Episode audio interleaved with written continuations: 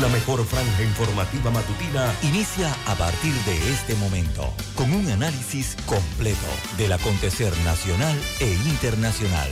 Noticiero Omega Estéreo. Omega Estéreo Noticias.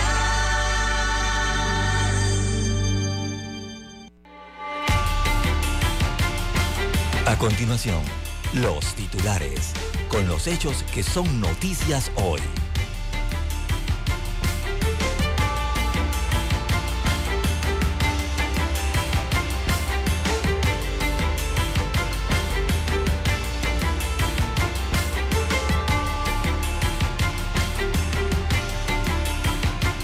Incae Business School establecerá su sede permanente en Panamá.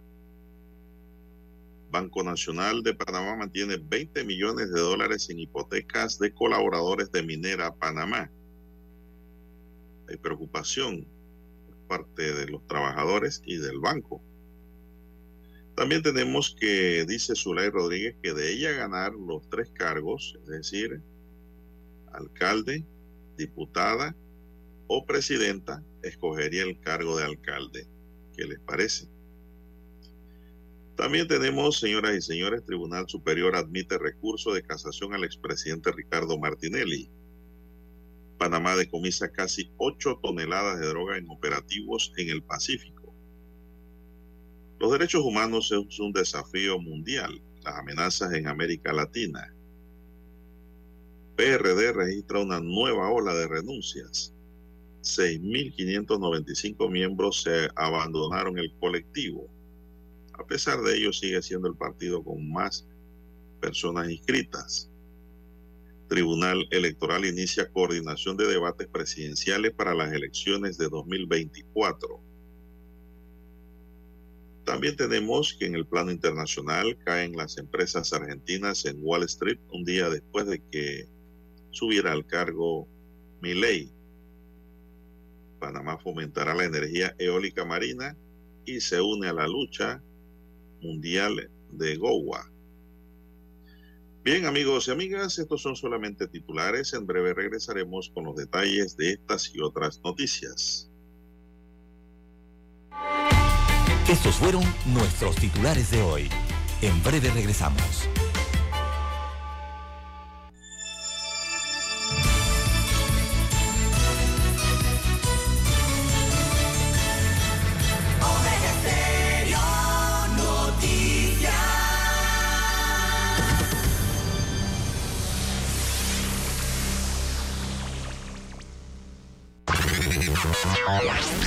El dominante Cerro Azul, Omega Estéreo cubre las provincias de Panamá, Colón, Darién, Panamá Oeste y las playas en los 107.3. Continúa desde el majestuoso Cerro Canajagua en los 107.5, cubriendo todas las provincias centrales hasta el imponente volcán Barú en los 107.3 para las provincias de Chiriquí, Bocas del Toro y Veraguas. Omega Estéreo para todo Panamá.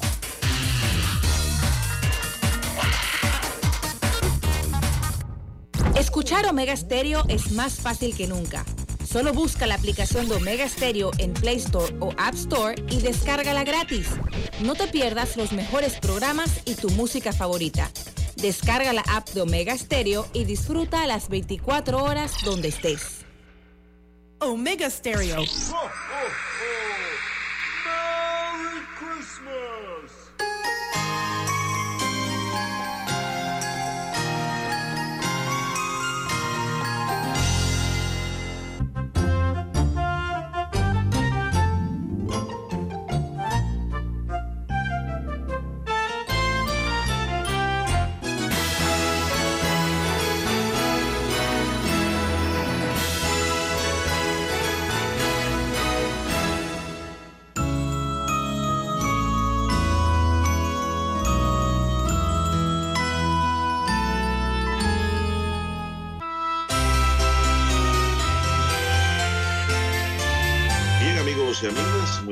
días. Hoy es martes 12 de diciembre del año 2023. Se nos va el mes de diciembre, que rápido va corriendo este mes, ¿verdad? Ya vamos a llegar a la mitad del mes. Llega Navidad, Año Nuevo y arrancamos nuevamente el mes de enero. Bueno, en el tablero de controles está Daniel Arauz Pinto. En la mesa informativa les saludamos. César Lara y Juan de Dios Hernández Sangur para presentarles las noticias, los comentarios y los análisis de lo que pasa en Panamá y el mundo en dos horas de información, iniciando la jornada como todos los días con fe y devoción, agradeciendo a Dios Todopoderoso por esa oportunidad que nos regala de poder compartir una nueva mañana y de esta forma llegar hacia sus hogares, acompañarles en sus automóviles y lugares de trabajo. Amigos y amigas, pedimos para todos salud, divino tesoro, seguridad y protección sabiduría y mucha fe en Dios. Mi línea directa para mensaje de texto es el WhatsApp doble seis catorce catorce cuarenta y cinco para cualquier información valiosa que me quiera enviar. Para cualquier pregunta o consulta, pues gustosamente también le contesto después de las siete y treinta de la mañana en este WhatsApp doble seis catorce catorce cuarenta y cinco. César Lara está en redes sociales. César, ¿cuál es su cuenta? Bien, estamos en las redes sociales, en arroba César Lara R, arroba César Lara R, es mi cuenta en la red social Twitter. Allí puede enviar sus mensajes, sus comentarios, denuncias, fotodenuncias, el reporte del tráfico temprano por la mañana. Esos incidentes o los ya accidentes, lo que usted encuentre sobre la vía, información que le sirva al resto de los conductores para tomar mejores decisiones en la mañana de hoy. Buenos días, eh, Daniel Araúz, ahí en la técnica, en el control maestro, a usted, Juan de Dios Hernández Sanjur, y a todos los amigos oyentes a nivel de la República de Panamá, provincias, comarcas, el área marítima donde llegan las señales de Omega Estéreo. También los que están en omegaestereo.com, cobertura a nivel mundial, los que ya están en la plataforma en Tuning Radio, buenos días, los que ya tienen su aplicación de Omega Estéreo eh, y nos escuchan a través de sus dispositivos móviles en su celular muy buenos días. Si usted no la tiene aún, bueno, puede descargarla entrando a Google. Allí nos busca por nuestro nombre Omega Stereo y descarga la aplicación completamente gratuita para su sistema Android o iOS. También los buenos días para los amigos oyentes en el canal 856 de Tigo, televisión pagada por cable a nivel nacional. Omega Stereo llega a su televisor. ¿Cómo amanece para hoy, don Juan de Dios? Bueno, muy bien, gracias. Espero que ustedes estén bien Bien. también, gracias a Dios. Mientras tanto, entramos en materia informativa. Un grupo de congresistas estadounidenses pidieron a la administración del presidente Joe Biden declarar responsable a Panamá por presuntamente facilitarle al régimen de Irán vender petróleo a China de manera ilegal, evadiendo numerosas sanciones impuestas por el Departamento de Estado. Esta iniciativa del congresista de Michigan, Bill o Bill Hesege, fue hecha al llegar mediante una carta al secretario de Estado Anthony Blinken. Huesega, junto a otros 12 congresistas, incluyendo al presidente del Comité de Asuntos Exteriores de la Cámara de Representantes, Michael McCall, apuntan a que Irán opera una flota fantasma de 364 buques que transportan petróleo de Irán a China y que el 47% de esos buques son de la bandera panameña otorgada por la Autoridad Marítima de Panamá. Esto según información de la organización United Again Nuclear Iran, citada por el propio Posegan.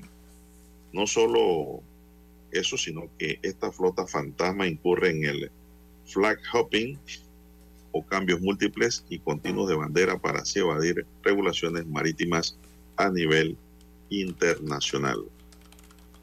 Vamos a ver qué, ocurre sobre esta materia, don César. Eh, esto no es nuevo, ¿ah? Ya en otras ocasiones los congresistas también se han quejado del uso comercial que tiene la bandera panameña a nivel mundial, porque es uno de los países mayor abanderadores del mundo. Panamá, Liberia y otros. Creo que Liberia nos está ganando ya, don César. Pero siempre Panamá ha estado entre los primeros lugares en abanderamiento de buques a nivel mundial. Pero esto pues parece que los congresistas norteamericanos, en el caso del transporte de petróleo de Irán, lo ven como una violación a la veda que ellos les han impuesto a los iraníes. Son las 5.41 minutos, dígame usted. Bien, las 5.41 minutos de la mañana en todo el territorio nacional. Bueno, en más informaciones para la mañana de hoy, don Juan de Dios, educador fue masacrado a golpes. Así que eh, muerto y atado, entonces han encontrado a este profesor, lo, lo amarraron. Este crimen fue eh, hacia el occidente de la República de Panamá, en la provincia de Chiriquí, específicamente en el distrito de Bugaba. Eh, su nombre, Noriel Ortiz, de 53 años eh, de edad, tenía un cordón mm, en el cuello y heridas en la frente. Las llaves eh, de su residencia no estaban entre sus pertenencias. Aparentemente fue víctima de robo. El supervisor, el profesor era supervisor de ciencias sociales.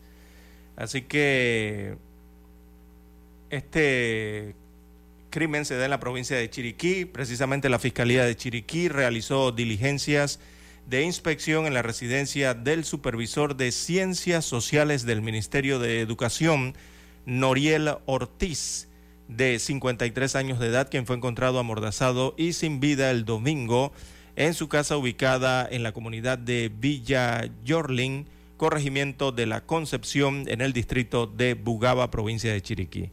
Así que el docente vivía solo, según se detalla. Eh, se busca conocer si hay filmaciones de video de vigilancia de vecinos o de comercios cercanos para determinar quiénes habrían entrado a la casa del docente.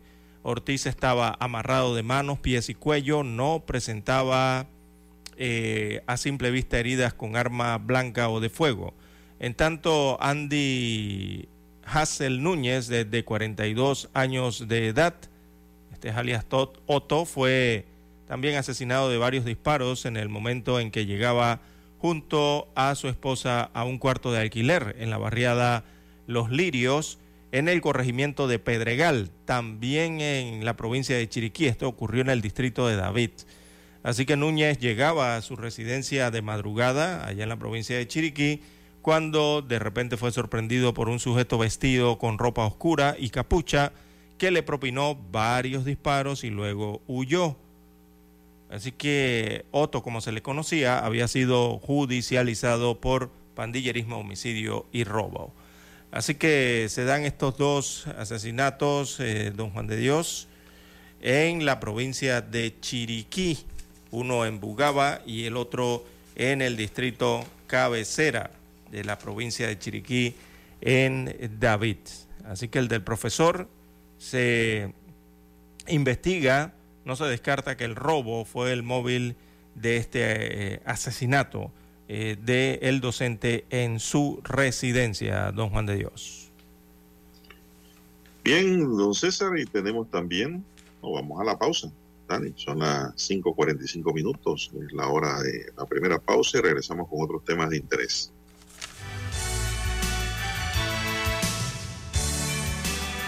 Noticiero Omega Estéreo. En centrales telefónicas, la casa del teléfono es tu mejor opción. Te asesoramos y ofrecemos buena atención. Con años de experiencia, trabajando para ti. La casa del teléfono, ubicados en Via Brasil y vista hermosa. La casa del teléfono, líder de telecomunicaciones. La casa del teléfono, distribuidores de Panasonic. Ven a visitarnos. La casa del teléfono. 229-0465 lsdtcorp.com Distribuidor autorizado Panasonic Desde el dominante Cerro Azul en los 107.3. 107.3. Continúa por el majestuoso Cerro Canajagua en los 107.5 para provincias centrales. Hasta el imponente Volcán Barú. Volcán Barú. En los 107.3. Transmite Omega Estéreo, cadena nacional simultánea.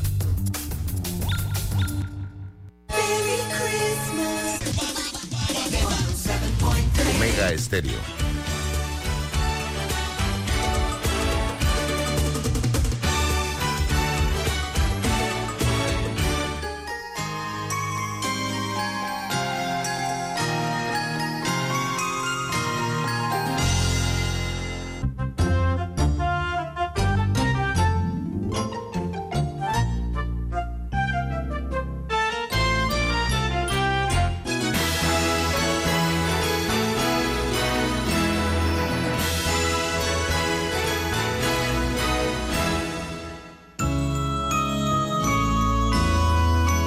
Continuamos, sobre exacta para todo el país, 5.47 minutos. Aún sin aprender se encuentra el homicida de Medardo Saavedra, quien fue asesinado la semana pasada en la comunidad de Guararé, provincia de Los Santos.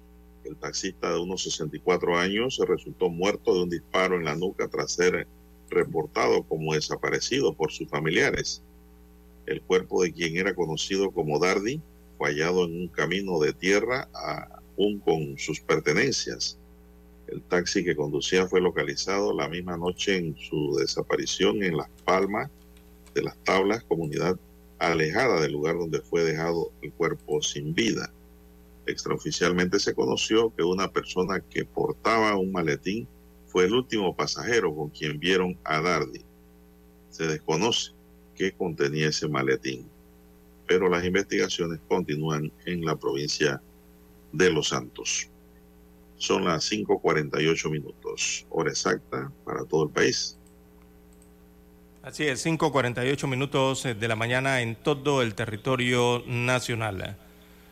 Bien, y don Juan de Dios sigue la problemática eterna en el distrito de Panamá, también para el distrito de San Miguelito y el distrito cabecera, provincia de Colón, allá el distrito de, de Colón, sus barrios y es el tema de la recolección de la basura. Sí, se mantiene en crisis la se mantiene en crisis la recolección de la basura, la acumulación de desechos eh, de basura en el distrito de Colón, allá en la área caribeña. Eh, también en San Miguelito y la provincia de Panamá eh, sigue agravándose. En Colón debido a los cierres de calles por los manifestantes eh, en contra del contrato minero, eh, ahora tenemos cierres de calles por basura, comentó un empresario eh, en la provincia de Colón. Antes esta problemática allá en Colón se expresa a través del Consejo Municipal que una parte es la frecuencia de la recolección de la basura y pocos tinacos para basura.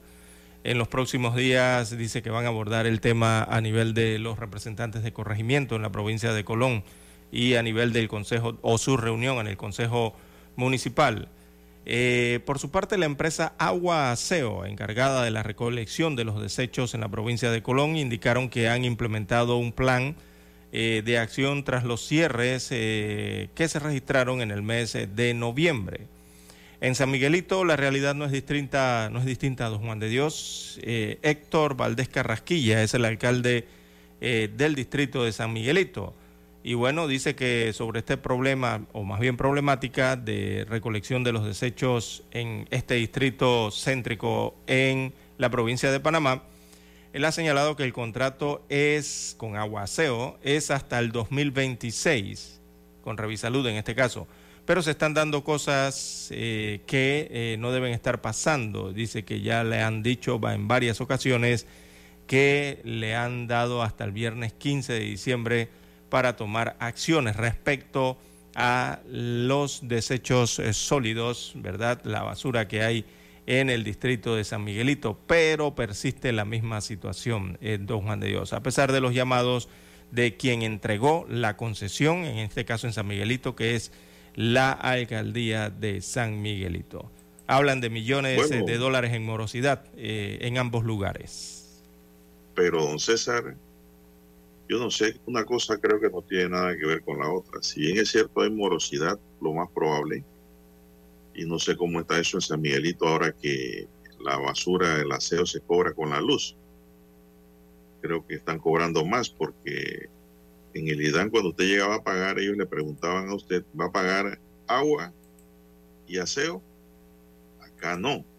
Acá con la empresa eléctrica ENSA te tiran un solo recibo. Entonces, si usted solo va a pagar electricidad, tiene que ir a una fila especial o buscar en una computadora que tienen allí y ver cuánto debe en electricidad. Pero la factura te la tiran completa.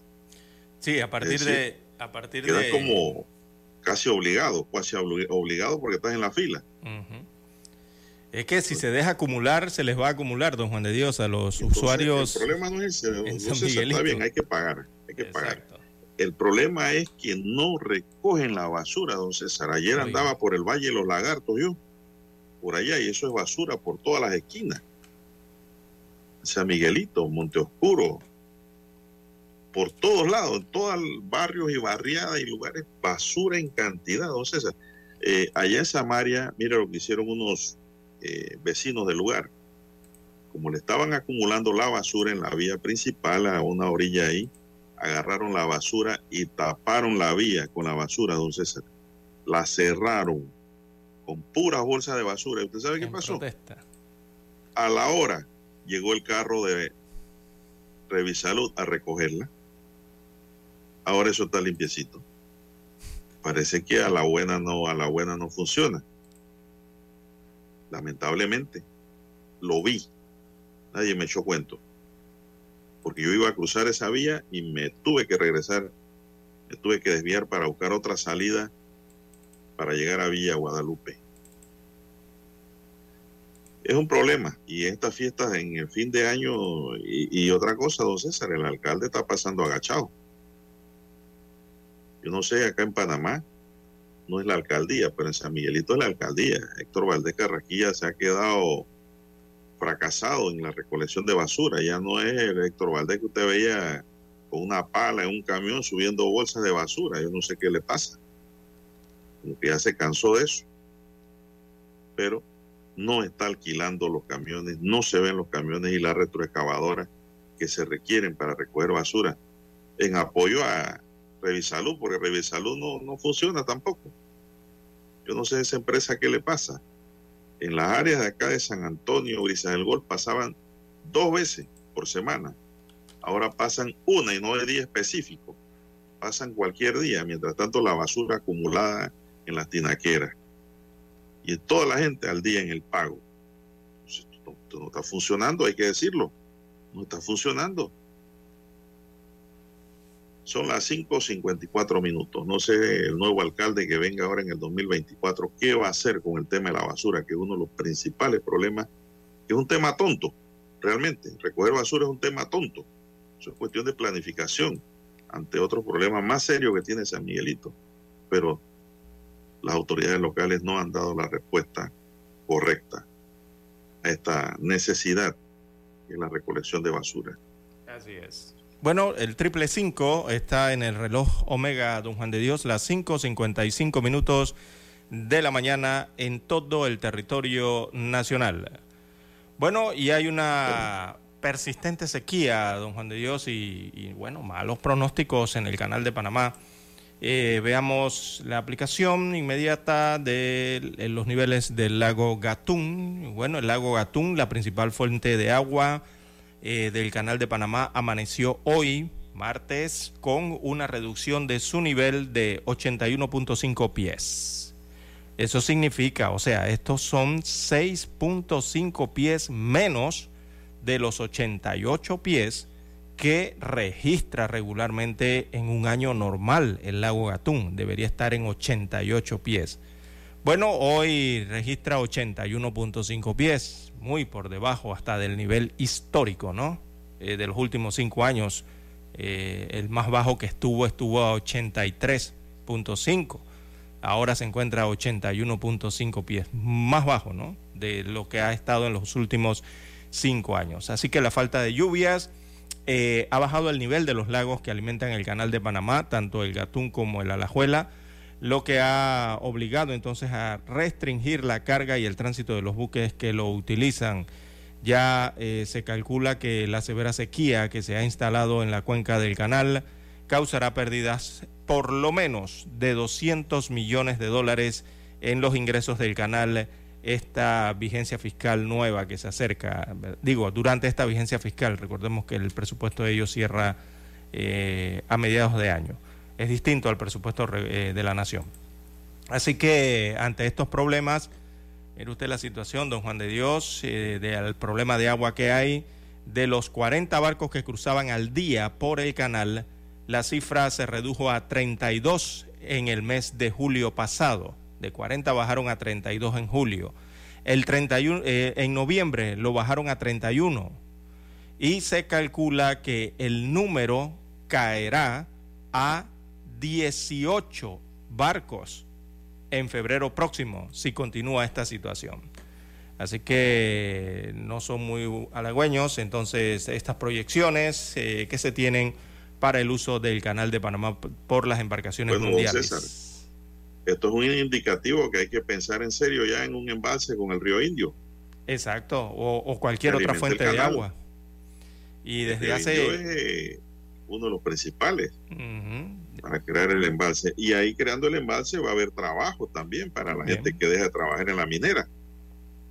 Porque hacer un embalse grande para el canal, don César, es un trabajo costoso y grande, cuantioso y que requiere mucha mano de obra.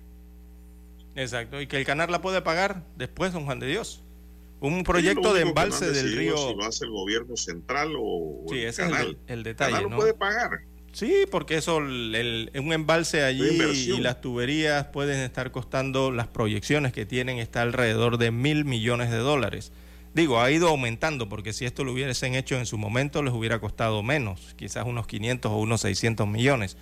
Pero ya va por mil, ¿no? Todo aumenta en la vida porque ese proyecto lo han dejado parado allí, don Juan de Dios, por años, por décadas, diría yo ya. Eh, así que eh, esas las proyecciones de la sequía, eh, según lo que vemos en las páginas del canal de Panamá, esto se va a extender hasta junio del 2024. la ACP entonces se podría verse, si esto continúa así, en la disyuntiva, don Juan de Dios, porque hablan de 18 barcos en febrero. Eso significa que ellos tendrán que decidir, uno, o pasan barcos o le dan agua potable a las poblaciones de Colón, Panamá y Chorrera, don Juan de Dios. Eh, eh, van a estar en esa disyuntiva eh, para el próximo año. definitivamente que esto se ha dejado de lado, don Juan de Dios, lo del embalse y bueno, para este 2023 o durante esta última administración, esto, este problema lo han dejado de lado, el problema del agua del canal. Ejecutar ese proyecto, como usted bien señala, del río Indio, es su potestad, pero no hay decisión política. Ahí es donde está la traba, ¿no? Los bueno, el gobierno que viene, don César, el próximo año tendrá que pensar en eso. El gobierno que viene tiene que actuar allí porque mire todo lo que ha venido aconteciendo en los últimos días. Está en manos bueno, son las seis en punto de la mañana. Vamos a escuchar nuestro himno nacional, don Dani.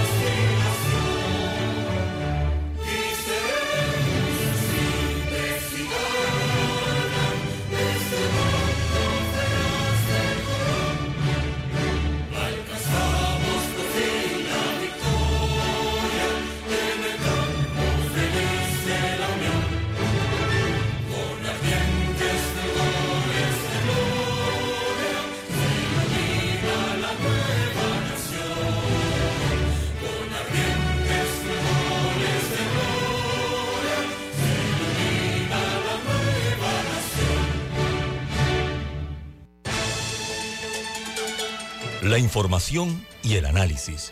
En perspectiva.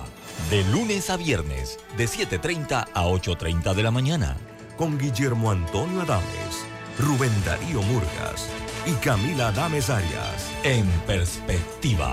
Por los 107.3 de Omega Estéreo.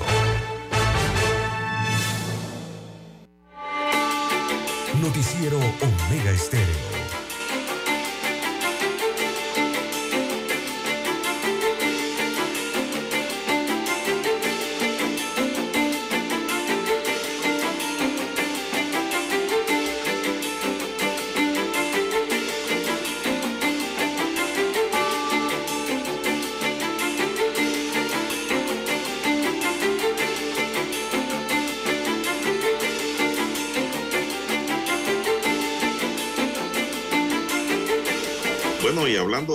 Don César, un aviso de prevención por fuertes lluvias en el Caribe y la cordillera emitió el Instituto de Meteorología e Hidrología de Panamá, INPA, el cual estará vigente desde hoy hasta el próximo jueves 14 de diciembre.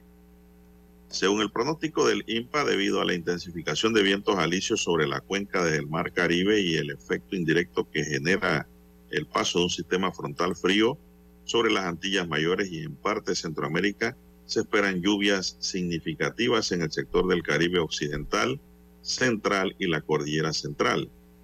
Durante estos días, el INPA pronostica máximos acumulados de lluvias en estas regiones entre el 50 a 150 milímetros de agua. Ante este panorama, el Sistema Nacional de Protección Civil mantiene bajo vigilancia las provincias de Boca del Toro, Veraguas, Norte, Colón, Chiriquí, Tierras Altas, las comarcas Gunayala y Novebuglé, así como ambos sectores marítimos del país. En cuanto a las provincias ubicadas en el sector pacífico del país, el INPA prevé que se den algunas lluvias ligeras de manera ocasional o aisladas. Ambas, ambas entidades solicitan a la población tener precaución ante ríos acrecentados, deslaves, inundaciones y condiciones ventosas que van a ocurrir en estos días, hasta el día jueves, según se informa. Así es, don Juan de Dios, para el día de hoy. Pero nada, esta lluvia dice que va a caer en la montaña de Colón, don César, en el área canalera. No, sí, sí habrá por la costa, ¿no? De, de Colón, algo cercano por allí. Eh, así que habrá lluvias dispersas intermitentes en el occidente de la vertiente del Caribe. Esto es, como te bien ha señalado, Bocas del Toro, el norte eh, de la comarca Navebuglé, el norte de la provincia de Veraguas, para allá, para Santa Fe, Calobre, para arriba, ¿no?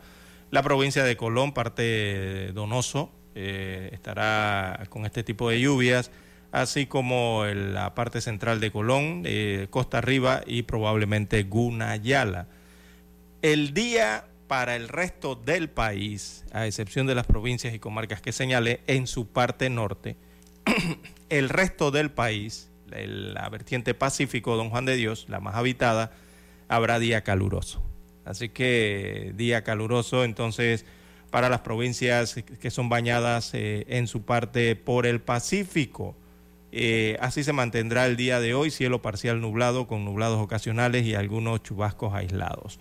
Pacífico se espera cielo despejado a parcial nublado en el transcurso del día, algunos nublados ocasionales en zonas montañosas, probabilidades de algunos chubascos muy aislados en las zonas montañosas de la vertiente. Así que habrá eh, nuevamente hoy un día caluroso para el Pacífico. Eh, Don Juan de Dios, algo de viento, hasta 35 kilómetros eh, por hora para el área Pacífico.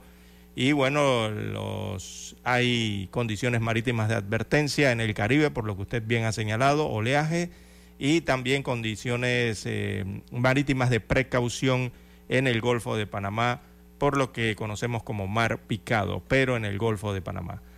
Eh, así está la situación, pero bueno, don Juan de Dios, un día de lluvia no llena los lagos del canal de Panamá. Eh, se necesita mes y medio, dos meses de lluvias todos los días, don Juan de Dios, para poder llenar esos lagos a su nivel habitual. Un día de lluvia prácticamente no mueve nada allí, ¿no? Así que de lluvia lo que puede causar es daño. Eh, sí, quizás. Así que así está la situación del clima eh, para la mañana de hoy.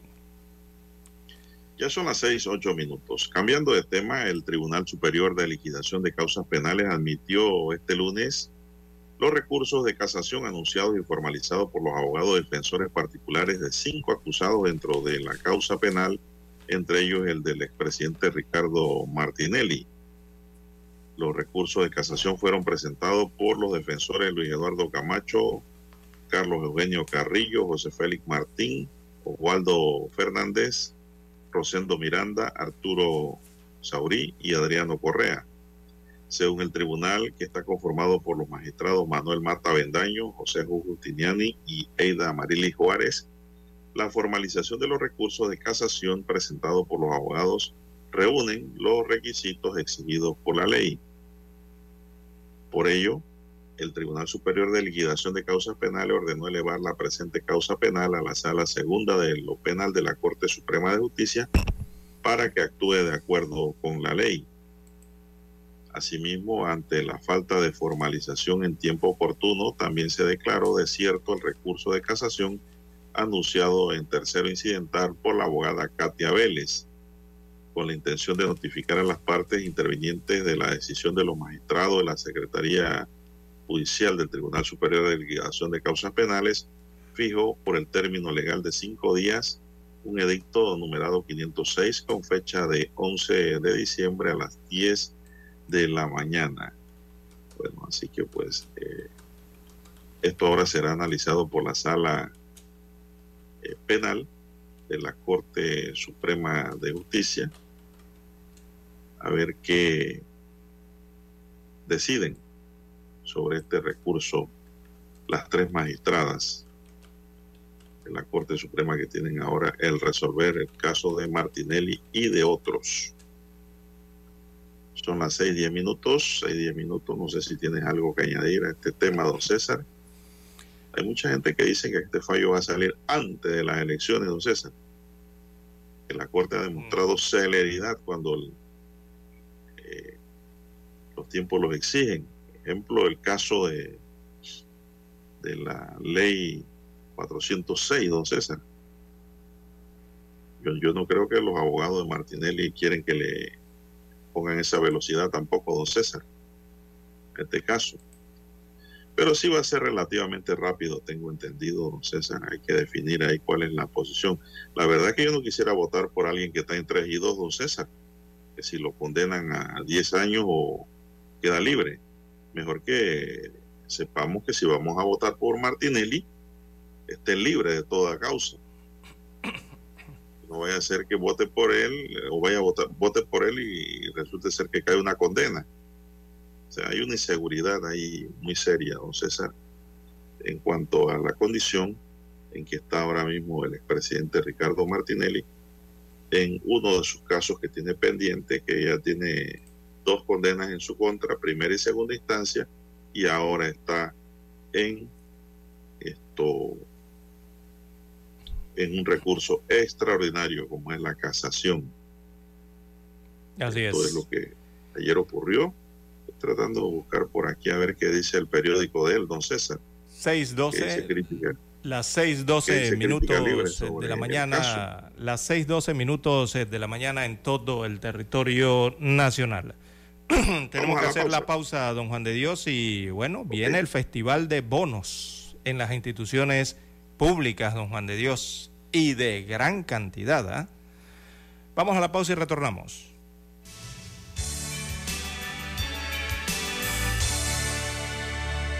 Noticiero Omega Estéreo. Escuchar Omega Estéreo es más fácil que nunca. Solo busca la aplicación de Omega Stereo en Play Store o App Store y descárgala gratis. No te pierdas los mejores programas y tu música favorita. Descarga la app de Omega Stereo y disfruta las 24 horas donde estés.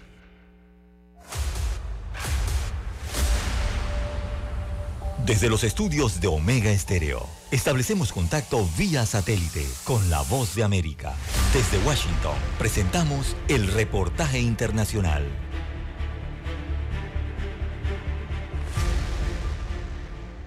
Las monedas latinoamericanas bajaron con la atención puesta en una semana cargada de reuniones de bancos centrales, especialmente de la Reserva Federal, y datos de inflación de Estados Unidos que podrían dar más certezas sobre el rumbo monetario en la primera economía mundial. La Fed termina su reunión de dos días el miércoles con los mercados descontando que mantendrá las tasas de interés en el nivel actual de entre 5.2 y 5.5%, pero se centrarán en las proyecciones económicas de sus autoridades y la conferencia de prensa del presidente del organismo Jerome Powell.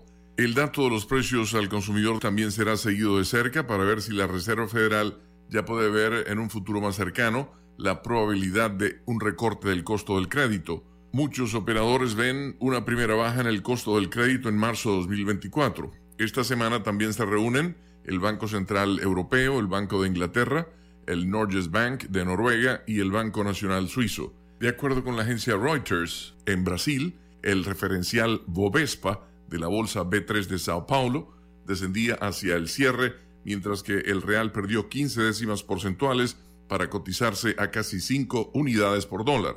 El peso mexicano a poco más de 17 por dólar, con un retroceso de 32 décimas porcentuales. El peso chileno bajó un 1.28%, poco más de 882 unidades por dólar, presionado por un avance global de la divisa estadounidense y un fuerte retroceso en el precio del cobre, la principal exportación del país. Sin embargo, las acciones argentinas subieron a niveles máximos como una ratificación de respaldo a las políticas anunciadas por el presidente Javier Milei. El peso mayorista argentino cerró con un descenso a 366 unidades por dólar. El peso colombiano registraba un valor de 3.990 unidades por dólar, mientras que el sol peruano registraba una baja a 3.77 unidades por dólar.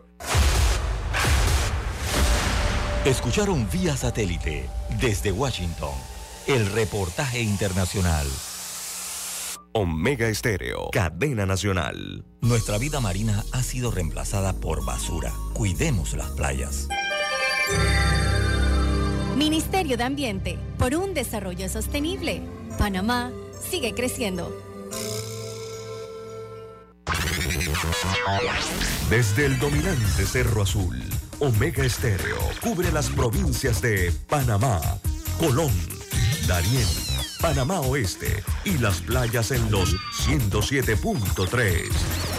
Continúa desde el majestuoso Cerro Canajagua en los 107.5, cubriendo todas las provincias centrales hasta el imponente volcán Barú en los 107.3 para las provincias de Chiriquí, Bocas del Toro y Veraguas. Omega Estéreo para todo Panamá.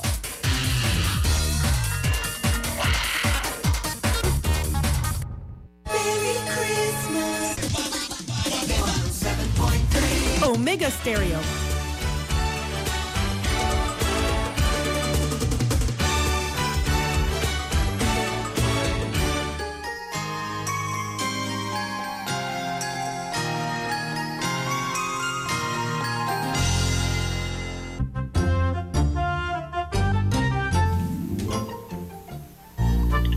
Amigos oyentes, las 6.17, 6.17 minutos eh, de la mañana en todo el territorio nacional. Oiga, don César, me llama la atención, los políticos hacen lo que sea para llamar la atención, ¿no? Ah, sí, claro. Mire, mire lo que dice Zulay Rodríguez, aquí un titular de la estrella. Dice que de ganar los tres cargos es decir, si ella, si ella sale como alcalde, como diputada y como presidenta de la República, ella escogería la alcaldía de San Miguelito, don César. este chiste sí está muy bueno. Ese es el chiste para hoy. es el chiste de hoy. Ah, ya, muy bien. Ella va a dejar la presidencia por la alcaldía. Oiga, bueno, ¿qué le pasa a los políticos, oye? Por eso digo, hacen lo que sea para llamar la atención. Bueno, aquí llamó la atención con este chiste porque no es más que un chiste. Así es, el chiste del día realmente. ¿eh? Bien, don Juan de Dios, lo que sí no es chiste es el festival de bonos en las instituciones del Estado, don Juan de Dios. Millones de dólares eh, han sido aprobados en bonos que tienen que ver con bonos de Navidad, bonos llamados de productividad. Mire la palabrita que le ponen, bonos de productividad y, otros y, otros aguinaldos, ¿no? eh, que ha aprobado el gobierno central y que están apareciendo durante estos días en Gaceta Oficial.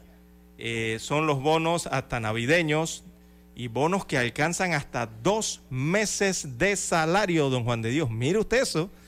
Eh, tíreme un promedio allí de un salario eh, en una institución, don Juan de Dios. Promedio, ¿cuánto puede ganar eh, una persona en X institución? ¿Cuánto le pone usted? Eso depende del cargo. Sí, pero ¿cuánto le pone en promedio? Regularmente, ¿no? Un administrativo, un oficinista, digamos, ¿no? Póngale mil dólares. O sea que esa persona recibiría dos mil dólares de, de bono para Navidad. Mire usted lo que están, de lo que están aprobando en el gobierno central con los impuestos de todos los panameños.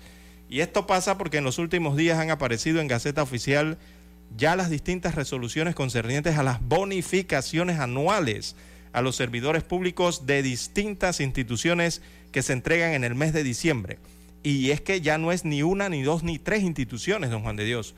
La mayoría de las instituciones del Estado, estamos hablando de que en total hay como unas 85, yo creo que ya están llegando a las 90 instituciones, entidades en el Estado, ¿no? La gran mayoría ya se han aprobado bonificaciones, don Juan de Dios. Eh, esto ha sido como un festival en los últimos, eh, en las últimas administraciones gubernamentales. Instituciones que antes no contaban con esto, de la noche a la mañana ahora tienen esto de los bonos y los aguinaldos. Así que eso lo reglamenta, el pago extraordinario de esto lo reglamenta y su monto lo fija cada institución, por lo que no es uniforme en el engranaje estatal. O sea, unos cobran más dinero que otros en estos bonos. Y, eh, por ejemplo, vamos a tomar un ejemplo aquí de los que más me llaman la atención. Eh, han salido en Gaceta Oficial las 10 primeras instituciones que van a recibir bonos. Mire usted, la Cancillería, o sea, el Ministerio de Relaciones Exteriores, va a recibir bonos navideños. Eh, no sé si por productividad, don Juan de Dios. También ¿Cuál es la productividad ahí? Por eso digo, o sea, esto, esto es increíble. Mire usted, aparece la Universidad Autónoma de Chiriquí, la UNACHI y quiere que le diga cuánto es el bono en la UNACHI, una institución recién creada. Mire, eh, allí la UNACHI en Gaceta Oficial aparece que se aprobó fijar en 400 dólares el bono a su personal, a cada funcionario de la UNACHI. Ahora para diciembre, para diciembre, perdón, estaría recibiendo un bono de 400 dólares. También, eh, don Juan de Dios, salió la resolución del Ministerio de Salud eh, y en las que aumentaron incluso la bonificación a todo su personal. Ellos van a recibir 450 dólares de bono. Esto incluyendo aquellos que no fueron incluidos en acuerdos gremiales eh, de hace años, ¿no? Otra de las instituciones que vemos aquí ha formalizado en Gaceta Oficial para pagar bonificaciones es la Autoridad Marítima de Panamá. Tiene una resolución aquí en la que va a pagar sus bonos. Eh, así que les repito, las 10 que se observan son eh, Autoridad de Recursos Acuáticos, bonificación de fin de año, también la Autoridad Marítima de Panamá, la Caja del Seguro Social, dicen que ellos van a tener un bono por productividad anual de 350 dólares. Eh, la Corte Suprema de Justicia, bono de Navidad anual que será de 500 dólares el bono de la Corte Suprema de Justicia para sus funcionarios, don Juan de Dios, 500 dólares, ahora en diciembre. También el Ministerio de el Ambiente, el Ministerio de Ambiente, dice que lo tasan como un aguinaldo y ese aguinaldo será de 300 dólares para los funcionarios de mi ambiente. El Ministerio de Relaciones Exteriores o la Cancillería aprueba un bono anual por desempeño laboral. Dice que será de 200 dólares según la Gaceta Oficial. El Ministerio de Salud, como ya le dije, 450 dólares eh, de bono bonificación en diciembre. El Registro Público de Panamá destaca un bono de productividad de, bueno, al año 2022 eh, tiene una, eh, bueno, la cifra total. Ellos van a repartir entre todo el registro público 1,9 millones de dólares en bonificación a sus empleados. Aparece el monto total, no el monto de bono para cada funcionario supongo que varía, ¿no? Eh, la superintendencia de mercado de valores también va a tener bono, don Juan de Dios. Miren los nombres de las instituciones que les estoy dando. ¿ah? Superintendencia de Mercado de Valores, bono por cumplimiento de metas. Dice que será un sueldo más gastos de representación.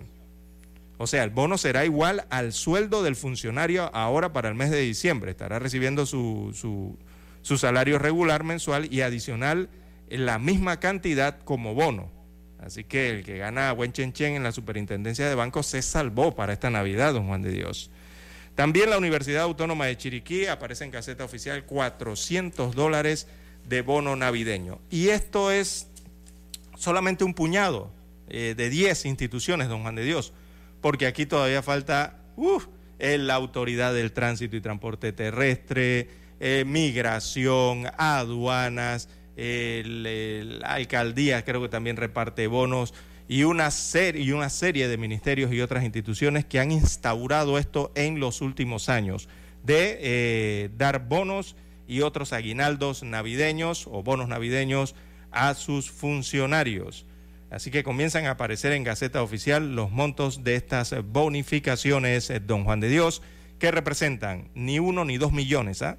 Esto representa decenas de millones de dólares eh, repartidos para el mes de diciembre a los servidores públicos. Señalan que por productividad y otros que por aguinaldo navideño. Bueno, la pregunta que yo me hago, don César, ¿esos fondos de dónde salen? Ah, eso sale de la cuenta general del Estado, don Juan de Dios. Eso sale del presupuesto general del Estado, de los impuestos eh, que pagan todos los panameños. De allí sale esa plata. siempre han dicho que la cosa anda mal, que no hay plata en el erario, que no hay recursos económicos y vemos que hay un festival de bonos. Bueno. César. Y hay otra situación aquí. Si usted le da eh, bonos a un empleado, a una institución, créame que el próximo año, si no se lo da, le hacen una huelga. Así es. Así que la costumbre se vuelve ley. Sí, y lastimosamente la costumbre, la costumbre es fuente de derecho para los que no saben. ¿eh? Y la costumbre ha sido como un celo en este caso. Porque la verdad, don César, una institución que... todos, yo quisiera que todos los empleados públicos, don César, todos los funcionarios recibieran buenos bonos, pero que también den un buen servicio y que el Estado tenga la capacidad de recoger los ingresos necesarios para pagar esos bonos y mucho más. Eso yo quisiera, ese es el país de mis sueños. Y que la empresa privada también le envíe un bono a sus empleados. Hay empresas privadas que pasan agachadas, no dan nada, don César, ni los buenos días. Claro que debe haber un bono, si un bono es un incentivo. Mire que yo no me opongo a los bonos, yo no me opongo a los bonos, gracias por los aplausos a los funcionarios que me están aplaudiendo esta hora y a los del sector privado. Eso es, eso es un aliciente, don César es un estímulo al trabajador, que eso sí, yo creo que deben ser escalonados de acuerdo a su productividad, que no sea igual para todos. Si usted trabaja y se esfuerza durante todo un año, usted recibe un premio. Eh, le digo que en, bueno, mejor ni voy a decir, le iba a decir historias de, bonos en mi vida profesional, de empresas no se acuerda usted, pero mejor no digo esa parte ya. Sí, don Juan de Dios, lo que ha ocurrido durante los últimos años es que, bueno, yo no sé, aquí lo que ha pasado es que instituciones que antes no tenían bono eh, lograron aprobar bonos, don Juan de Dios, por resoluciones, bueno, esto lo llevan a nivel de el Ejecutivo, ¿verdad? sus aprobaciones y después por la parte de la Contraloría General de la República pero ha existido esto como de que, oiga, la, eh, institución que está al lado mía, mi vecina tiene bono y nosotros no tenemos bono. Entonces, eh, los ministros o directores de instituciones y administraciones o administradores, eh, bueno, año tras año han llevado adelante la instauración de los bonos en sus instituciones. Y esto como que, bueno, don Juan de Dios ya cubre prácticamente a todo el engranaje gubernamental. Eh, serían pocas las instituciones, creo que no cuentan con esto, pero que evidentemente están eh, gestionando para tenerlo. Y hablan de productividad en ese sentido. ¿no? Habría interesante conocer también cómo se mide esa productividad eh, dentro de cada institución. Nos preguntan en el WhatsApp, ¿sabes la cantidad del de la Asamblea Nacional? Bueno, no la tengo. yo tengo entendido que si entregan bonos en el órgano legislativo, en la Asamblea Nacional. Eh, pero no tengo la cifra. Debe ser una cifra interesante también, ¿no? Ya que la Corte Suprema eh, de Justicia también es su órgano judicial, entonces aprueba un bono eh, anual de 500 dólares para cada uno de sus funcionarios en el órgano judicial. Bueno, don Juan de Dios, es lo que ocurre con los recursos del Estado para el mes de diciembre. Así que son pagos extraordinarios a los meses, ¿no? ¿Cuánto es el bono que le dan a los jubilados? Eh, yo creo que es de 60 dólares, ¿no es? ¿O de 20 dólares? 60. 60, creo que es 60. 60. y de hace muchos años, eso no cambia. Y vemos que, por ejemplo, en mi ambiente le dan 300 dólares a los funcionarios. Y en otras instituciones le dan el monto del salario que devenga anualmente. O sea que si hay un funcionario que gana 1.500 dólares en X institución, recibe un bono de 1.500 dólares también. Ese año, ese, en diciembre cobra 3 mil. Y así sucesivamente, don Juan de Dios. Oiga, esto... Así es, don, César. Eh, hay empresas privadas que también lo pagan de esa manera, ¿no? Eh, por ejemplo, que yo sepa, las farmacias Arrocha, don César, yo trabajé en las farmacias Arrocha hace mucho tiempo y la droguería, cuando era muchacho. Ahí le pagaban eh, un, un mes de salario no me equivoco, al funcionario que no faltaba, al trabajador que no faltaba. Allí lo calificaban era por la ausencia. Si usted se ausentaba no tenía derecho a nada, pero si usted era cumplido recibía. Vamos a la pausa, don Dani. Mi ambiente, Noticiero Omega Estéreo. Que esta Navidad esté llena de amor y paz sobre tu vida. Que la magia de la Navidad sea tu mejor vestido tu sonrisa el mejor regalo y tu felicidad mi mejor deseo. Que en esta Navidad y el Año Nuevo se desborde el amor y la salud en ti.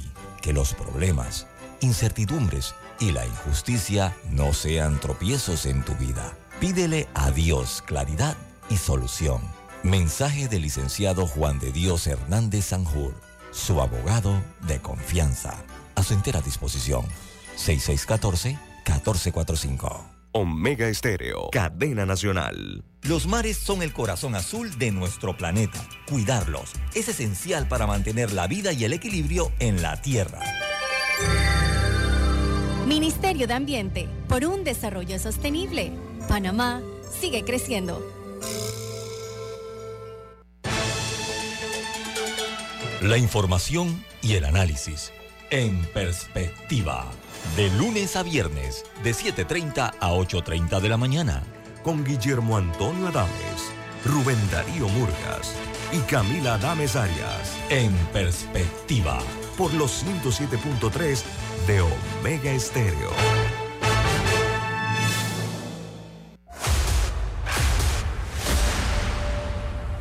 Desde los estudios de Omega Estéreo, establecemos contacto vía satélite con la voz de América.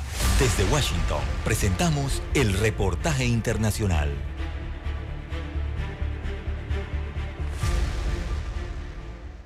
Las bombas continúan lloviendo sobre el cielo de Gaza, donde la operación del ejército israelí se desarrolla por tierra, mar y aire, forzando a la población civil a migrar hacia el sur en una región que cada vez acoge a un mayor número de desplazados y donde la escasez de bienes básicos obliga a los residentes a vivir en condiciones deplorables. En tanto, en la ciudad fronteriza de Rafah se espera la presencia de una delegación de representantes de naciones miembros del Consejo de Seguridad de la ONU la visita que lleva a la delegación hasta Rafah, el único punto de acceso a Gaza controlado por Egipto y no por Israel, tiene lugar tras el veto presentado por Estados Unidos ante la última resolución del Consejo de Seguridad que pedía un alto el fuego inmediato en Gaza. Una petición motivada por el secretario general de la entidad, Antonio Guterres, quien este mismo fin de semana reiteró su llamado pese a la negativa de Washington. La resolución no se está implementando y reitero mi llamado para que se declare un alto al fuego humanitario. Lamentablemente, el Consejo de Seguridad no lo hizo, pero eso no lo hace menos necesario porque le puedo prometer que no me rendiré. Tanto Estados Unidos defiende su posición y asegura que su veto busca impedir la expansión de Hamas, quien controla el gobierno de la franja y además es considerado un grupo terrorista por varios gobiernos de Occidente.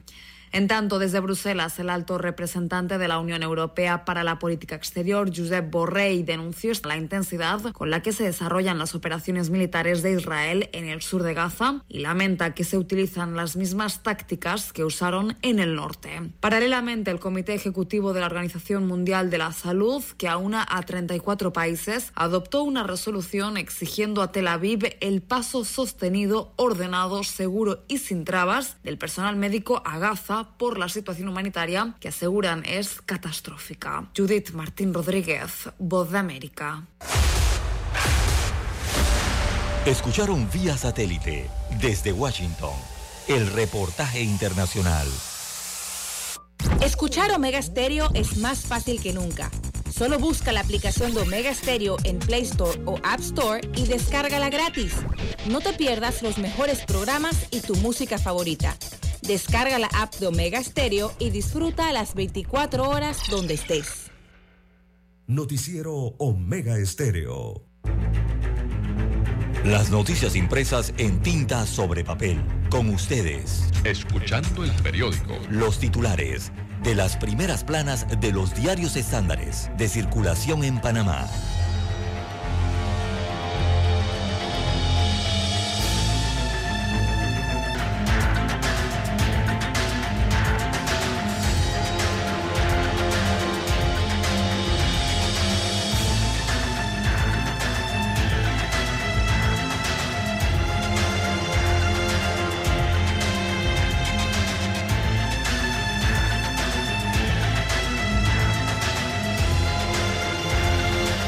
¿Qué nos dice la prensa para hoy, don César? Bien, el diario La Prensa titula para este martes 12 de diciembre del año 2023, eh, crisis de recolección de basura en San Miguelito. Situación podría empeorar, destaca el rotativo en este tema de salud pública. Así que Yaritza Mojica, eh, periodista que redacta esta nota para el diario La Prensa, señala que montañas de basura se acumulan en calles y veredas en el distrito de San Miguelito. La crisis en estos eh, momentos eh, se agudiza con la llegada de las fiestas eh, de fin de año, ya que de 40 mil toneladas diarias de basura que se generan este año, calculan que esto se incrementaría el doble, o sea, habría unas 80 mil toneladas de basuras diarias. Así que en, el sector, en sectores como Veranillo, Samaria, El Martillo, Ojo de Agua, Cerro Batea, entre muchos otros, eh, proliferan los vertederos. Sus moradores en San Miguelito exigen eh, a la empresa Revisalud una solución inmediata para evitar una epidemia, destaca el diario La Prensa para la mañana de hoy. Acompañando este titular, entonces, eh, una fotografía veraz allí, ¿no? Y dramática eh, de los alrededores, eh, incluso en las columnas, eh, don Juan de Dios, del metro de Panamá, que atraviesa San Miguelito, alrededores de, de, estas columnas del metro se han convertido en pataconcitos. Así es, la gente llega y deposita allí en las columnas a su alrededor las bolsas de basura y se forman montañas alrededor de las columnas del metro de Panamá. Imagínese usted hasta dónde ha llegado esta crisis en San Miguelito. Y con esto le digo que es visible, o sea que es público. La gente llega a un área tan pública y tan vigilada, porque todo está, el metro alrededor está lleno de cámaras, y depositan la basura allí y se retiran. Increíble la crisis que hay en San Miguelito, ¿no? Además de la parte estética de la ciudad eh, que se ve empeorada con esto. Bien, la prensa también titula para hoy, Gobierno reparte millones en bonos y otros aguinaldos. Es un tema de la unidad investigativa del diario La Prensa, señala que al menos 10 instituciones, incluyendo la Cancillería de la República y el Ministerio de Ambiente, eh, repartirán bonos de fin de año, aguinaldo o bonificaciones vinculadas a rendimiento o productividad que llama la atención el Ministerio de Ambiente después del fallo constitucional cómo se les pasaron 25 inconstitucionalidades a los funcionarios del Ministerio de Ambiente, hombre, y ahora van a recibir un bono porque no las vieron. ¿Cómo es eso? Pero bueno, así es nuestro Panamá.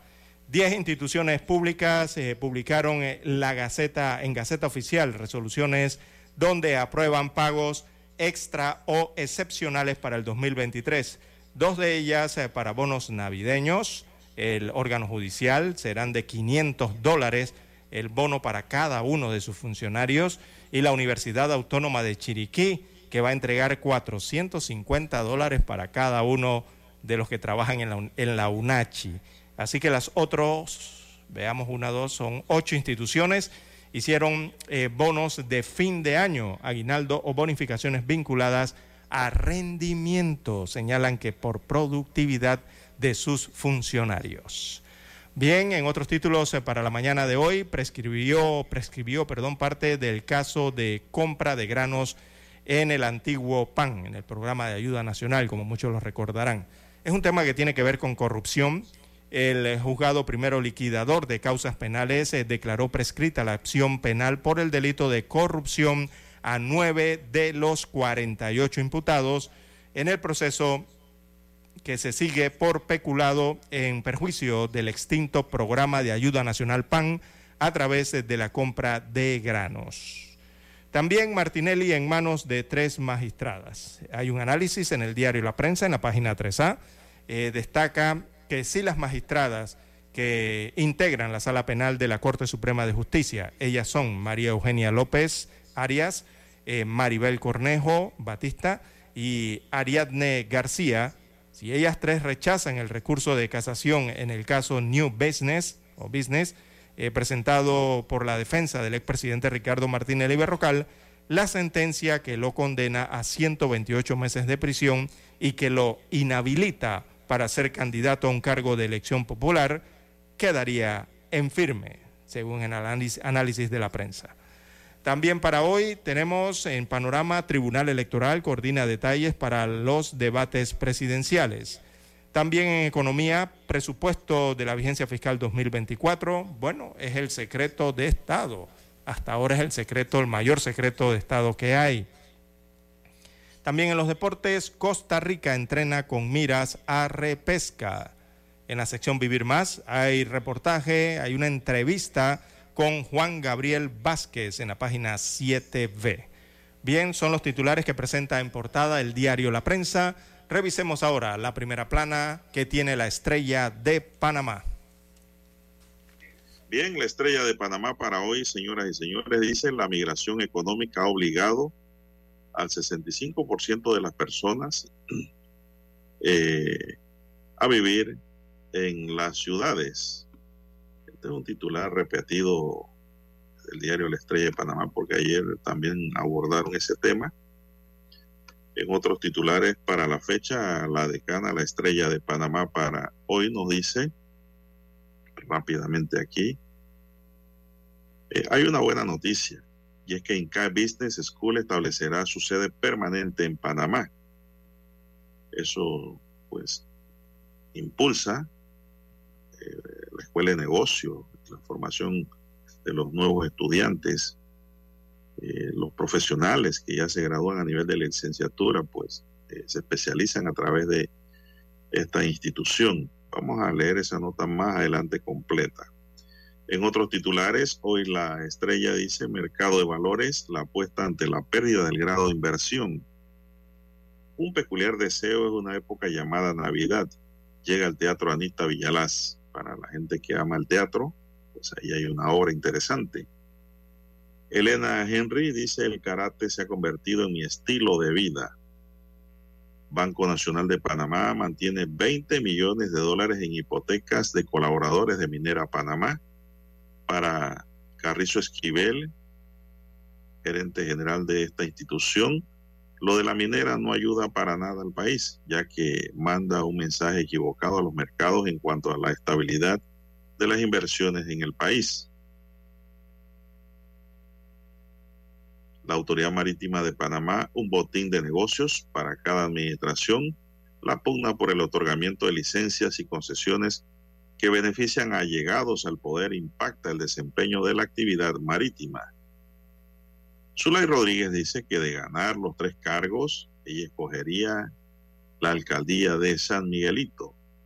Es decir, no quisiera ser diputada ni tampoco presidenta de la República. Qué bonito, ¿ah? Grupo Mundialista para Panamá en la Copa Oro W. Tribunal Superior admite recurso de casación al expresidente Ricardo Martinelli. Son las 6:43 minutos más titulares. Panamá decomisa casi 8 toneladas de droga en operativos en el Pacífico. Derechos humanos, desafíos mundiales, las amenazas de América Latina. PRD registra nueva ola de renuncias. Se fueron 6.595 miembros que abandonaron el partido. También para hoy tenemos en el tema del Día de la Estrella de Panamá, Tribunal Electoral inicia coordinación de debates presidenciales para las elecciones de 2024.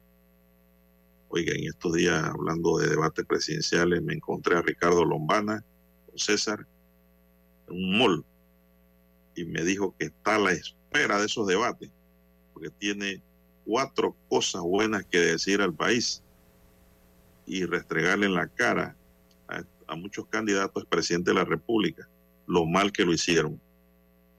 Bueno, veremos esos debates, ahí voy a esperar eso. En más titulares, el Tribunal Electoral inicia coordinación de debates presidenciales para estas elecciones venideras. Propuesta de reducción de energías fósiles provoca crisis negociada o negociadora en el COP28. También para hoy tenemos mercado de valores, la apuesta ante la pérdida del grado de inversión.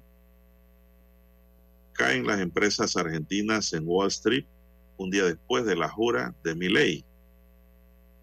También para hoy en los deportes, dice la estrella, Nadal y Alcaraz son las estrellas elegidas por Netflix para una exhibición en Las Vegas.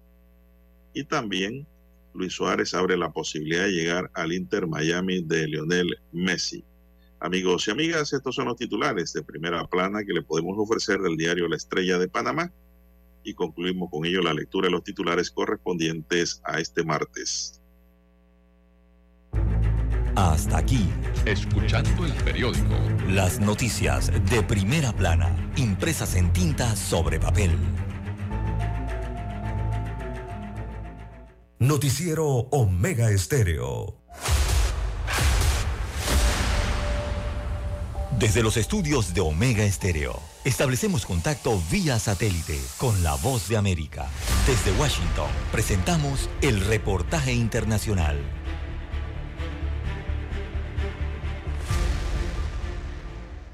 Este 10 de diciembre se cumplieron 75 años de uno de los compromisos mundiales más revolucionarios, la Declaración Universal de los Derechos Humanos, un documento histórico que consagra los derechos inalienables que toda persona posee como ser humano, independientemente de su raza, color, religión, sexo, idioma u opinión política. Una conmemoración que no pasó desapercibida para el Santo Padre, que tras el Angelus del domingo expresó su cercanía con las miles de personas alrededor del mundo comprometidas con esta noble causa.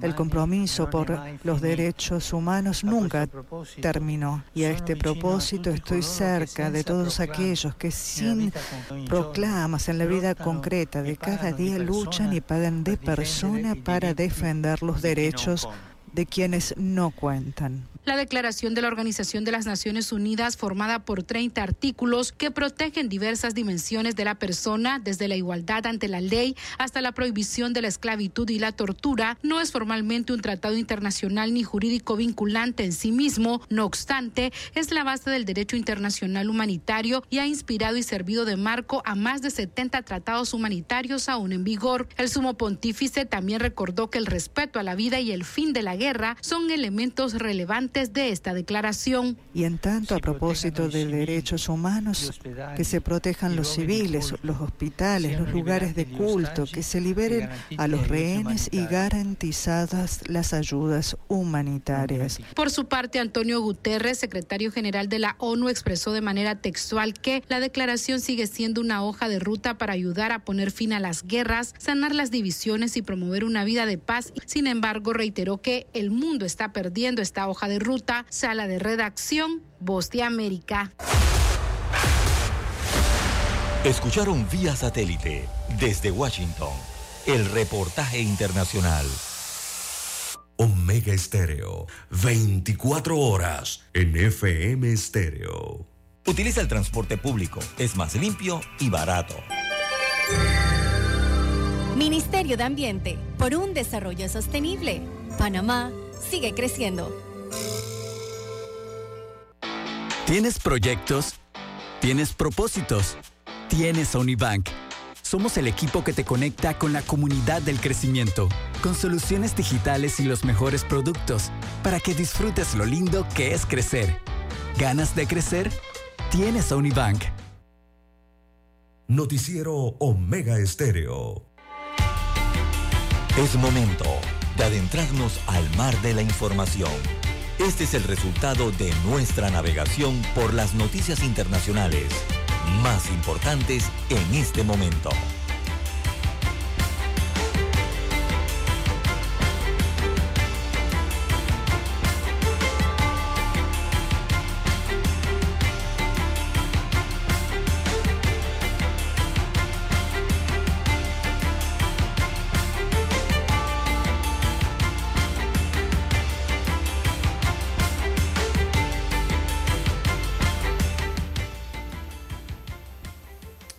Bien, las 6:49 minutos eh, de la mañana en todo el territorio nacional. Bueno, en Argentina, eh, la justicia argentina eh, ordena la detención del hombre que lanzó botella a Javier Milei. Ya fue identificado este hombre que le lanzó este objeto al nuevo presidente de Argentina. Se trata de Gatón Ariel Mercancini de 51 años de edad, quien se desempeñó como director del área de cultura de la localidad de Concepción de Uruguay, en la provincia de Entre Ríos. Ha sido identificado este hombre. Así que la justicia argentina ya lo tiene en recaudo, ¿verdad? Eh, este que le arrojó entonces una botella mientras Milei se trasladaba en automóvil, un automóvil descapotable, durante las celebraciones de su eh, asunción como presidente, ¿no? Eh, la identificación se dio gracias a cámaras de seguridad que captaron el momento en que Mercancini, eh, mezclado entre la multitud, le arrojó una botella al automóvil en el que se trasladaba Milei desde el Congreso argentino, donde juró como presidente rumbo a la Casa Rosada. La Casa Rosada es la sede del Poder Ejecutivo, ¿no? El palacio allá en Argentina, para tomar juramento entonces a los ministros y recibir a los invitados internacionales. Así que el objeto impactó sobre un agente de seguridad de nombre Guillermo Armentano, integrante de la custodia presidencial de Miley, quien sufrió heridas en la cabeza. Eh, en sus redes sociales, Mercancini, veamos, se identifica acá como fotógrafo y expresaba entonces su apoyo político a la facción del kirchnerismo, eh, la corriente, recordemos, del peronismo allá en Argentina, ¿no? Al cual precisamente mi ley es el que ha sucedido eh, al peronismo allá en eh, Argentina. Este señor se desempeñaba como director de cultura en Concepción, Uruguay. Esta es la provincia de Entre Ríos. Parece que es un funcionario, un servidor público, ¿no? De Argentina. Así que, o de Uruguay en este caso. Bueno, ha sido detenido este señor, ya fue identificado y ahora tiene que enfrentar a la justicia argentina por esta situación. Bien, eh, precisamente desde Argentina, eh, oiga, Javier Milei tiene el gabinete más pequeño de Latinoamérica. Así es. Eh, tiene el país, uno de los países más grandes de la región, con menos ministros en el gabinete, ya que redujo a nueve, recordemos las carteras con las que gobernará en este periodo lo que contrasta con otras cifras que tiene. Mire, Brasil tiene 39 ministros, Venezuela tiene 33, Argentina solamente tiene 9. Para hacer una comparación allá en Sudamérica. bueno, las empresas argentinas, don César, que cotizan en la bolsa de Nueva York, cayeron el lunes. un día después de que el nuevo presidente de Argentina, Javier Milei, jurara al cargo como nuevo presidente, en el que prometió una nueva era para el país suramericano y un difícil periodo de ajustes. Media hora después de la apertura del parque neoyorquino, la petrolera YPF perdía 1,52% y sus acciones se situaban en 16,88 dólares por título, en línea con el rumbo del sector energético que se vio lastrado estos días por las expectativas de que aumente la producción mundial del crudo, don César. Tuvo sus efectos Milei en, la, en las bolsas. Otras empresas del sector como Transportadora Gas del Sur o Central Puerto caían un 0,65% y un 0,28% respectivamente. En las empresas financieras los resultados eran algo más matizados, pero reiniciaba el rojo. Solo crecía un 0,18 el Banco Macro, mientras que caía en Grupo Financiero Galicia menos 3,49%. Y eso es rojo, don César. BBVA Argentina menos 0,75% y Grupo Superville menos 2,08%. Otras uh, empresas argentinas que cotizan en Nueva York como Loma Negra o Telecom Argentina caían 2,09% y un 2,44% respectivamente, mientras que los principales bonos soberanos argentinos en dólar también registraban caídas. Durante su discurso en este domingo, Milei repasó toda la herencia dejada por el gobierno del peronista Alberto Fernández para pintar una dura radiografía para el país que se encuentra y aseguran se avecinan difíciles situaciones económicas, pero prometió que eso iba a ser temporal, don César. ¿Cómo lo va a hacer? Bueno. Él eh, solo sabrá. Exactamente. Digo, desde que Milei ganó en las elecciones, don Juan de Dios, hace 15 días atrás, eh, digo, el peso argentino se hundió tras el resultado, ¿no? Y ocurrieron situaciones también con el cambio del dólar, apenas se conoció el, los resultados de las elecciones. Y bueno, Argentina tiene un shock recesivo allá, ¿no? Sube el dólar, eh, se caen los empleos. Eh, eh, es que es, la, es lo que él señalaba en su discurso de la estanflación. Eh, él va a tener que hacer un reordenamiento fiscal, evidentemente, en ese país y eso va a impactar. Eh, él se los ha dicho claramente a todos los argentinos, se los ha explicado. Esto va a impactar negativamente lo que es la actividad económica en su país y espera que eso no demore mucho tiempo, ¿no? Eh, o por lo menos van a tratar de trabajar en mejorar esa situación. Eh, fue muy claro en su discurso de asunción presidencial. No les ha dicho mentira a los argentinos, les ha dicho por lo que hay que atravesar en ese país. Y bueno, estas son las primeras señales, ¿no? No, él anunció también, don César, su primer paquete de medidas económicas al hombre de la patilla. De la motosierra. El ministro argentino de Economía, Luis Caputo, anunciará el primer paquete de medidas económicas del gobierno de Javier Milei, según dijo el portavoz presidencial Manuel Dormi en la primera rueda de prensa brindada en la Casa Rosada. El nuevo vocero de la presidencia señaló que una de las principales líneas de trabajo del nuevo Ejecutivo es que se van a respetar eh, a rajatabla que no podemos gastar más de lo que tenemos, es decir, no hay plata.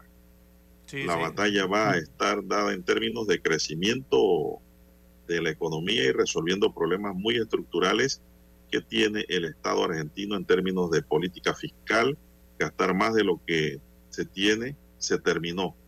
Exacto. Es que, El, es, que es así. No hay plata, no hay dinero, no es un término hecho. Mire. Apuntó Adorni en alusión a una frase pronunciada habitualmente por Milei, quien asumió el domingo como el presidente argentino. Milei tenía dos. Milei, Milei tiene dos opciones Dígame. en esto de economía, don Juan de Dios. O ayuda a salvar a la economía, o la lleva a un shock para que solita se salve, don Juan de Dios, o, o reaccione. Así que ellos tienen una eh, inflación enorme que viene desde hace años, desde hace meses, bueno, desde hace años realmente, es muy alta, sobre todo los números que dio en su discurso, y se va y están en un ciclo de recesión, de esta inflación, van hacia el ciclo de recesión. Entonces, eh, él tiene dos opciones allí, don Juan de Dios. Tiene herramientas para evitar esa estanflación, esa recesión. Él lo puede hacer, pero no lo va a hacer, don Juan de Dios. Este presidente no va a apelar a ninguna de esas medidas eh, para tratar de salvar. Es más, él lo que va a incentivar es lo contrario. Él se los ha dicho claro a los argentinos y lo que va a hacer es buscar que haya un shock recesivo para que reaccione, ¿verdad? La economía y los que se salven se tengan que salvar. Así que por allí va mi ley y vamos a ver cómo le resulta ese plan, eh, don Juan de Dios. Esto es igual cuando le dicen que hay un problema económico en un país y salen a salvar a los bancos, a darle dinero, eh, que hay una aerolínea en problemas y sale el Estado a darle dinero, ¿verdad? Para salvarla. Eh, pero hay veces que eso no, no es, a veces no es necesario y a veces, don Juan de Dios, en ocasiones metes dinero en esos, en esos lugares, pero al final no la logra salvar. O sea, sigue la misma problemática.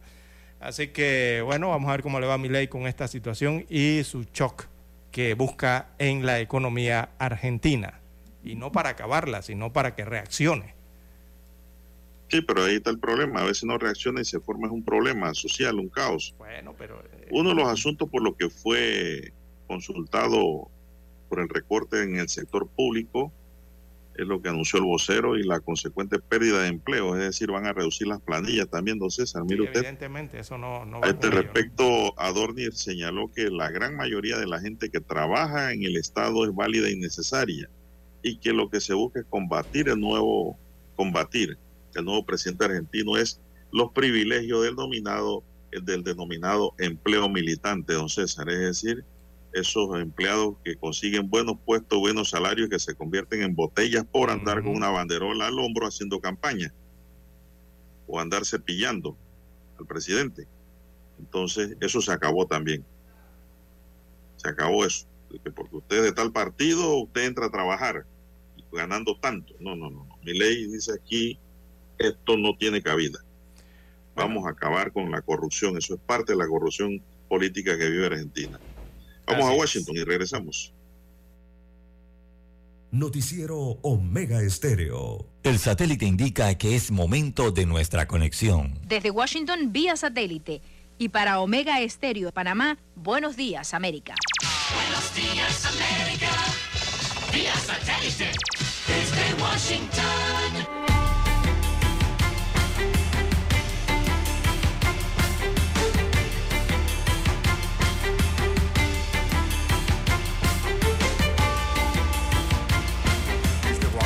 Les informa Henry Llanos. El presidente de Ucrania, Volodymyr Zelensky, llegó a la capital de Estados Unidos para buscar mayor ayuda para su país. Nos informa Jorge Agobián. El presidente ucraniano llegó a la capital estadounidense, donde espera que su presencia ayude a persuadir al Congreso. Con una agenda de reuniones y negociaciones, según sus propias palabras. Si hay alguien inspirado por los asuntos no resueltos en el Capitolio estadounidense, es simplemente Putin. Según la administración Biden, Estados Unidos Unidos se quedará sin fondos para continuar la asistencia a Ucrania antes de fin de año, lo que supondría el debilitamiento del aliado estadounidense frente a Rusia.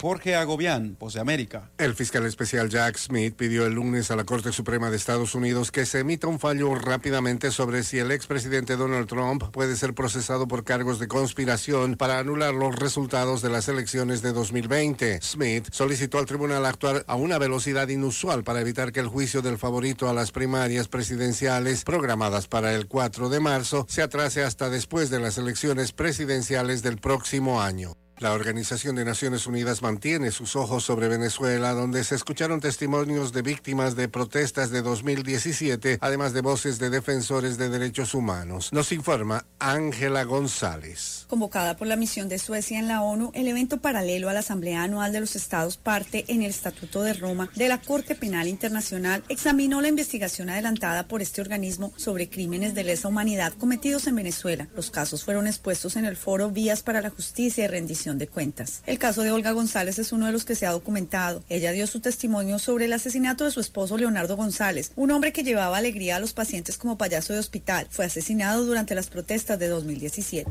Ángela González, Voz de América, Naciones Unidas, Nueva York. El marcado enfrentamiento entre países que quieren una eliminación drástica de combustibles fósiles causantes del calentamiento global y los que no aplastó las esperanzas de que una conferencia climática crítica terminase a tiempo. Estaba previsto que la cumbre de Naciones Unidas, conocida como COP28, terminara en torno al mediodía, pero este tipo de reuniones suelen alargarse y esto enojó a los países que insisten en la eliminación rápida del carbón, el petróleo y el gas. De esta manera, cerca de 100 niños, entre ellos indígenas del Cauca y residentes de poblaciones vulnerables de Colombia, llegaron a Bogotá para decirle no al reclutamiento forzado que practican grupos armados en el país andino, una violación a los derechos humanos que viene en aumento según las autoridades colombianas. Queremos como empezar a fortalecer ese tema del tema de los niños, de los jóvenes, para evitar esa, ese reclutamiento forzado. La actividad organizada por la Embajada de Estados Unidos con el Comando Sur, las Fuerzas Militares de Colombia y Corparques tuvo lugar en un parque de diversiones en la capital colombiana y contó con un énfasis pedagógico para que los menores residentes en estas regiones no caigan en las redes de guerrillas como el ELN y las disidencias de las FARC. Entendemos la, la importancia de lo que son los niños, eh, entendemos cómo eh, estas campañas van a poder ayudar el futuro de Colombia. Traerlos a ellos y decirles que este es el camino correcto, los otros caminos que les ofrecen de pronto algo eh, momentáneo, pues no es el indicado. La Defensoría del Pueblo contabiliza 166 niños entre 12 y 15 años reclutados de manera forzosa en lo que va de 2023, un incremento respecto a los 130 casos registrados el año pasado. Nos preocupa especialmente el reclutamiento de las comunidades indígenas, donde se concentra el 75% de los casos. Según la Defensoría del Pueblo, el Cauca es la sexta región del país con más casos de reclutamiento forzado de niños. Jair Díaz, Voz de América, Bogotá. Desde Washington, vía satélite. Y para Omega Estéreo de Panamá, hemos presentado Buenos Días, América. Buenos días, América. Vía satélite. Desde Washington. Omega Estéreo, cadena nacional. Que esta Navidad esté llena de amor y paz sobre tu vida. Que la magia de la Navidad sea tu mejor vestido, tu sonrisa el mejor regalo y tu felicidad mi mejor deseo. Que en esta Navidad y el Año Nuevo se desborde el amor y la salud en ti. Que los problemas, incertidumbres y la injusticia no sean tropiezos en tu vida. Pídele a Dios claridad y solución. Mensaje del licenciado Juan de Dios Hernández Sanjur, su abogado de confianza. A su entera disposición. 6614-1445. ¿Tienes proyectos? ¿Tienes propósitos? Tienes a Unibank. Somos el equipo que te conecta con la comunidad del crecimiento, con soluciones digitales y los mejores productos, para que disfrutes lo lindo que es crecer. ¿Ganas de crecer? Tienes a Unibank.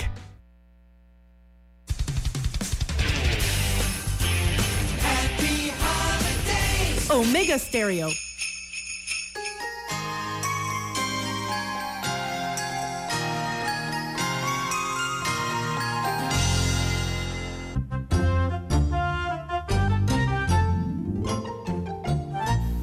Bueno, ya son las 7, 6 minutos, avanza la mañana. El juicio para el caso de la compra-venta de granos con fondos del extinto Programa de Ayuda Nacional PAN, eh, hoy llamado Dirección de Asistencia Social, DAS, que no suena ni truena, fue reprogramado justo por el juzgado primero liquidador de causas penales fijado para el 13 de mayo del próximo año. De todo lo que hay que esperar todavía. Esto luego de que el abogado de uno de los acusados presentó un incidente de nulidad relacionado a la falta de notificación de la querella, en este caso, que es el DAS. La jueza Águeda Rentería también aceptó una solicitud de prescripción de acción penal sobre el delito de corrupción de servidores públicos a favor de nueve de los procesados, decisión que será apelada por la Fiscalía Anticorrupción de Descarga. Por este caso, en septiembre de 2022, el juzgado primero liquidador llamó a juicio a 49 personas, entre ellas a exministros de Estado por delito de peculado. desde ministro de Estado hacia abajo. La investigación de este proceso penal inició en el 2014 y guarda relación con la supuesta compra y distribución de granos que serían entregados en escuelas oficiales. Bueno, si todo esto está pendiente, don César, yo dudo que esa audiencia la hagan el 13 de mayo de 2024. Esto va a tomar más tiempo. Bueno, ¿qué más tenemos, don César, en esta mañana? Eh, bien, don Juan de Dios. Bueno, para la mañana de hoy, eh, ya que habla de granos, eh, don Juan de Dios, veamos rápidamente aquí.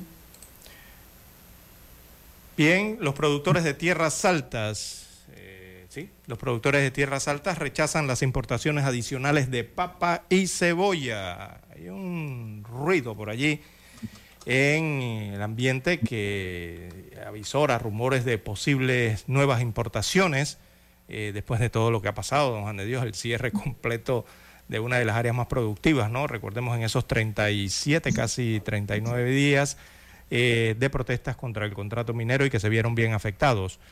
Eh, pero aseguran entonces los productores que un nuevo importe de estos rubros obedece a presiones de agentes económicos. Se trata de la Asociación de la Comunidad Productora de Tierras Altas. Ha rechazado la importación adicional de papa y cebolla para este mes de diciembre.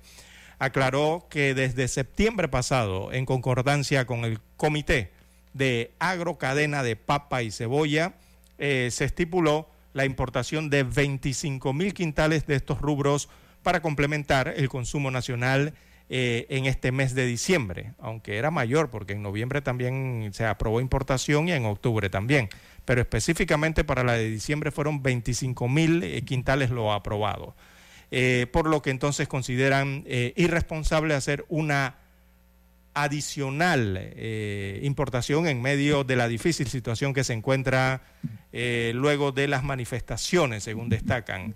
Eh, nuestro norte siempre ha sido y será la seguridad jurídica, por lo que hacemos un llamado urgente a las autoridades involucradas en el tema de abastecimiento, también de la comercialización e importación, que nosotros, eh, los productores, estaremos vigilantes para que dichas normas no sean flexibilizadas por atender presiones comerciales, según apuntan los productores de tierras altas. Así que en una reciente reunión con productores de leche y hortalizas en la provincia de Chiriquí, eh, Lima eh, no descartó la importación de más cebolla y de papa, pero enfatizan eh, que serán las cadenas agroalimentarias las que decidirán si esto es necesario luego de que se analice la magnitud de las pérdidas producto de los últimos eventos de protestas en Panamá. Según la asociación allá en Tierras Altas hay una total desconexión por parte de las autoridades correspondientes en atender la compleja situación que experimenta el sector hortícola en tierras altas. Indican que en más de 35 días de impedimento de comercialización de los productos, o sea, estos productos del bloqueo, eh, no recibieron por parte de las autoridades alternativas para atender no solo la situación de las pérdidas eh, de las cosechas, sino también la distorsión en el mercado por la acumulación de los rubros no perecederos que no se comercializaron en su momento. Así que explican, don Juan de Dios, que la consecuencia de ellos ha traído o ha generado o ha producido eh, una sobreoferta. Los precios se han deprimido, según los productores de tierras altas, en los rubros como la papa, eh, cebolla, la zanahoria, el repollo, apio y otros, que sumado a las millonarias pérdidas registradas eh, de las cosechas, la situación, según ellos, eh, en el momento es caótica. Así que así está la situación en cuanto a la papa y a la cebolla. Recordemos que hay cultivo de cebolla, 353.71 eh, hectáreas sembradas, 206 productores. De las 900 hectáreas tienen programadas 606 productores según algunas estadísticas. Y en cuanto a la papa, 446 hectáreas sembradas, por 273 productores.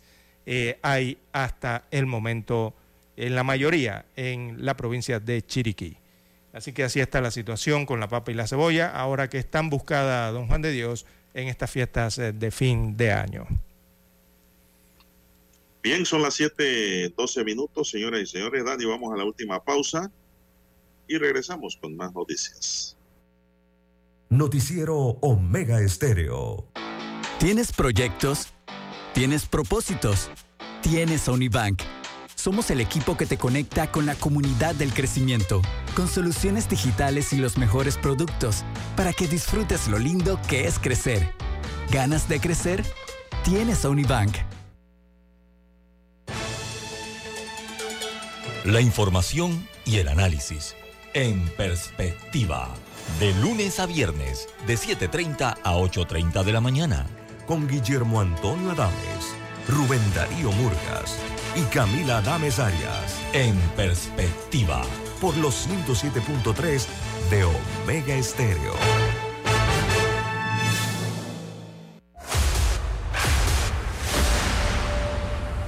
Desde los estudios de Omega Estéreo, establecemos contacto vía satélite con la voz de América. Desde Washington, presentamos el reportaje internacional.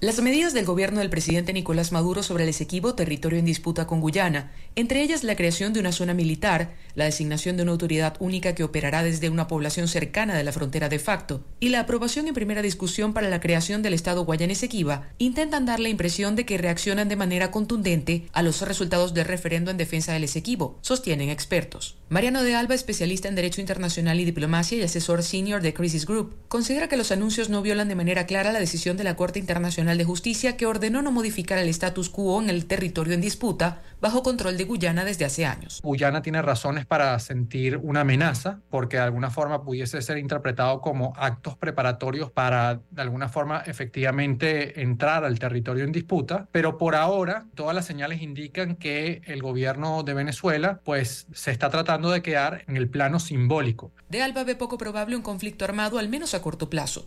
También destaca cómo ambos países que celebrarán elecciones en los próximos años aprovechan la coyuntura políticamente. No descartaría la posibilidad de que esto escale porque, bueno, cuando hay tensiones entre dos países, un malentendido fácilmente puede escalar la situación, pero creo que en el corto y mediano plazo la intención es que el, el tema se mantenga en el tapete porque es de utilidad política, pero sin llegar realmente a un conflicto armado. Y esta es una opinión que ya empezamos a ver que la comparten algunas de las principales cancillerías involucradas en esto. El fin de semana el gobierno venezolano venezolano confirmó que los presidentes de Guyana y Venezuela sostendrán una reunión de alto nivel para preservar su aspiración de mantener la región como zona de paz. Se espera que el encuentro ocurra el jueves en San Vicente y las Granadinas. Carolina Alcalde, Voz de América, Caracas.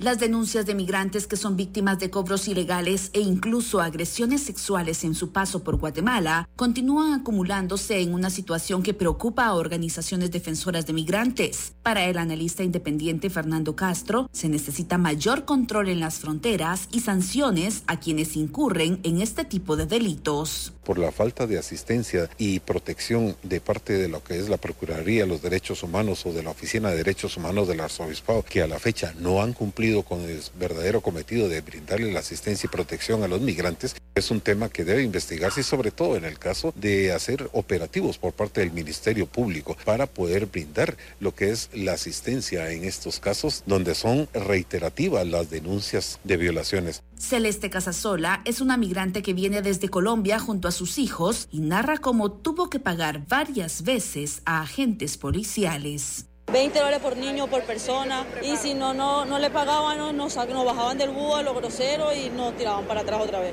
Ya tenemos que pagarle sí o sí. En el momento no tenemos plata para seguir porque la plata que tenemos para seguir nos la quitaron los policías. Por su parte, la Policía Nacional del país asegura que mantiene operativos para supervisar a los agentes y evitar más ilícitos, según declaraciones del portavoz Edwin Monroy. Policía Nacional Civil continúa realizando auditorías y fiscalización a los agentes de Policía Nacional Civil que se encuentran en distintos operativos en las distintas rutas del país. Esto con la finalidad de evitar malas prácticas policiales. Y si en algún momento alguna persona ingresó de manera irregular a nuestro país, no debe ser criminalizada o no se le debe cobrar algún tipo de peaje. Según afirman los propios migrantes, las extorsiones empiezan desde la primera frontera guatemalteca por parte de hoteleros, taxistas y transportistas. Eugenia Sagastume, Voz de América, Guatemala. Escucharon vía satélite desde Washington el reportaje internacional. Omega Estéreo, 24 horas en FM Estéreo. Nuestros ríos y mares están contaminados. No tires desechos en las calles. Deposita la basura en recipientes. Ministerio de Ambiente, por un desarrollo sostenible. Panamá sigue creciendo.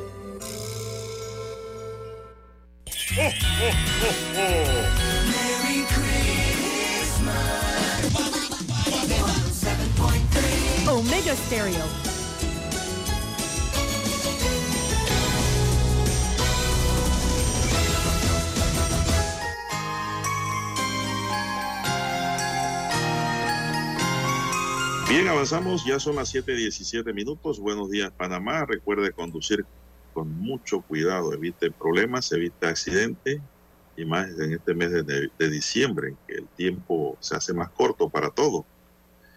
Bien, eh, tres de los siete imputados llegaron a un acuerdo de pena que la juez de garantía Oris Medina le dio validez a través de la sentencia 108, 120 y 144 meses de prisión por robo agravado y posesión ilegal de armas de fuego a los asaltantes de una joyería que se dio recientemente.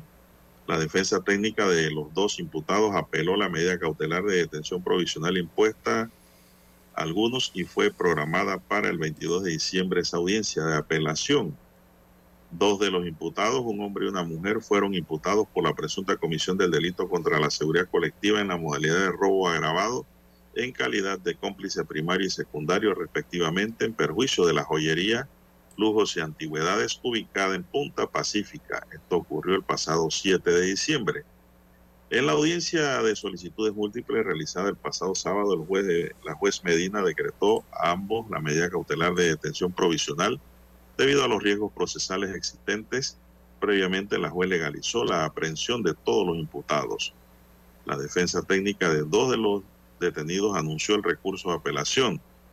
Los otros dos imputados son menores de edad, por lo tanto, su proceso tiene otra jurisdicción. En la audiencia de solicitud de múltiple realizada el pasado sábado, la juez de garantía decretó a ambos la medida cautelar de detención provisional debido a los riesgos procesales existentes. Previamente la juez legalizó la aprehensión de todos los imputados, pero como ya dijimos en un principio al leer esta nota, tres de los siete imputados eran siete asaltantes que trataron de vaciar la joyería, pero en un lugar muy, pero muy concurrido y muy vigilado por cámaras y la Policía Nacional, don César.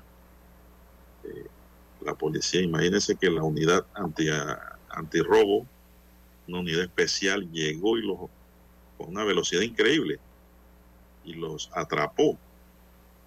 Esta unidad especial son aquellos policías que usted los ve de civil, pero de pronto quedan vestidos con un chaleco y un pasamontaña. Sí, salen dentro del automóvil, ¿no? Exactamente rápidamente.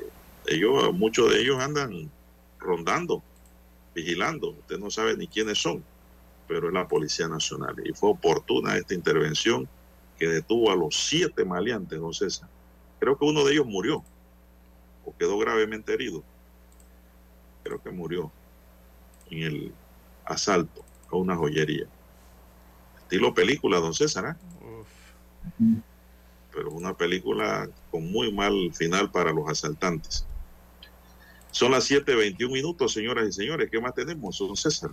Bueno, la Cámara de Comercio, Industrias y Agricultura de Panamá está pidiendo una comisión con expertos locales y extranjeros. ¿Y para qué?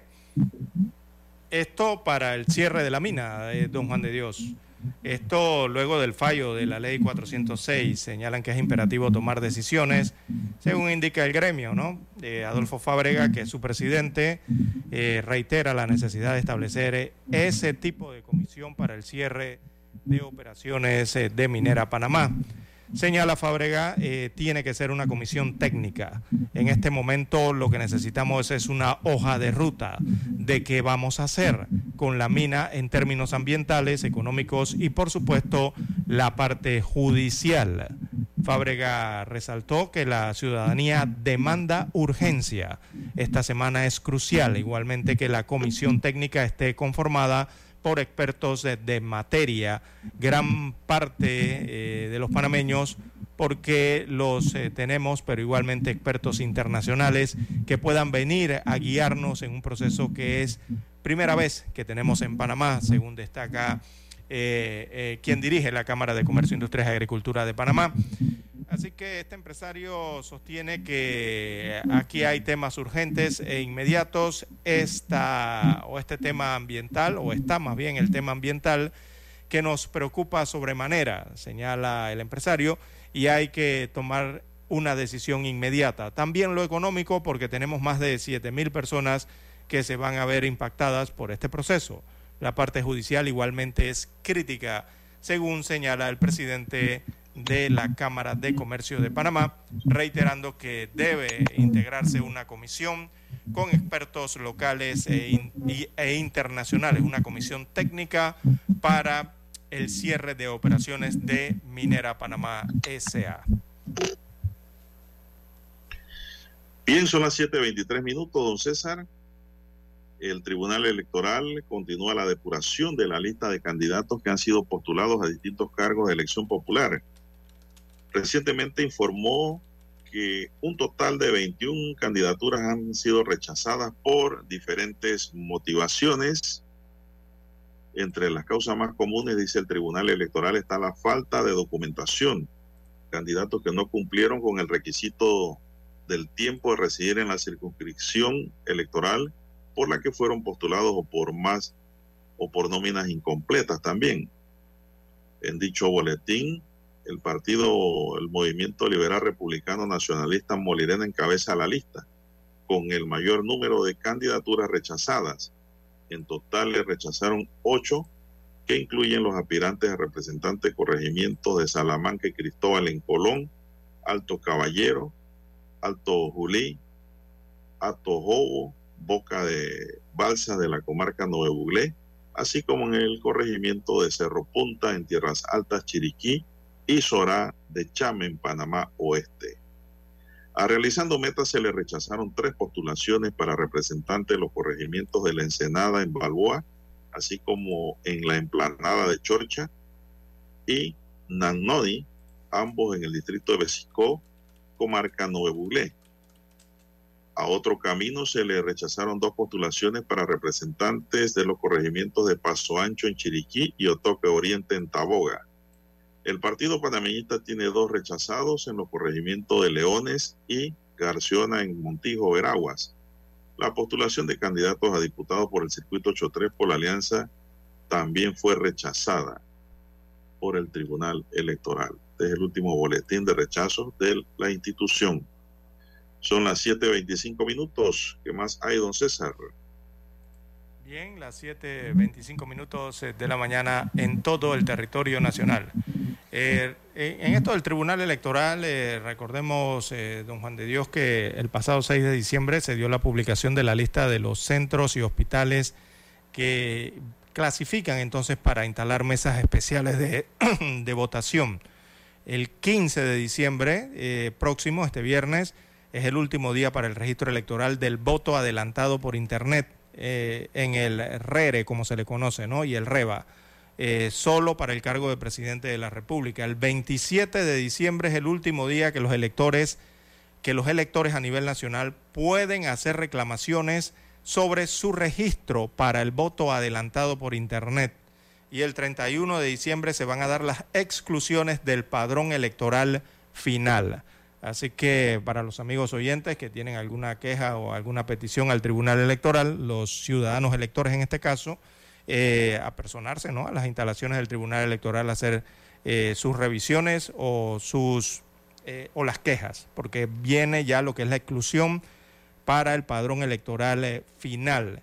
Y posteriormente, entonces, en enero, el, el calendario electoral establece para el 10 de enero próximo del 2024 el último día en que se va a publicar el boletín electoral, el monto del financiamiento público al preelectoral que corresponde a cada candidato por libre postulación. Y ya de allí entonces el 3 de febrero arranca la campaña y la propaganda electoral propiamente, don Juan de Dios. O sea, 3 de febrero arranca la campaña electoral, esa tan conocida en Panamá, que ha sido acortada a 60 días. Bien, bien. Las 6.27, 6.27 minutos eh, de la mañana en todo el territorio nacional. No tenemos tiempo para más, don Juan de Dios. No, sí, para finalizar tenemos la buena noticia de la llegada del INCAE a Panamá a través de resolución presidencial. Se reconoció el establecimiento del Instituto Centroamericano y Administración de Empresas, también conocido como INCAE Business School, que operaba en Nicaragua. Daniel Ortega sacó de, esta, de este país esta institución y Panamá le ha dado la bienvenida, don César. Nuevamente tenemos aquí al INCAE nuevamente. Bien, se nos acabó el tiempo. Daniel Arauz Pinto.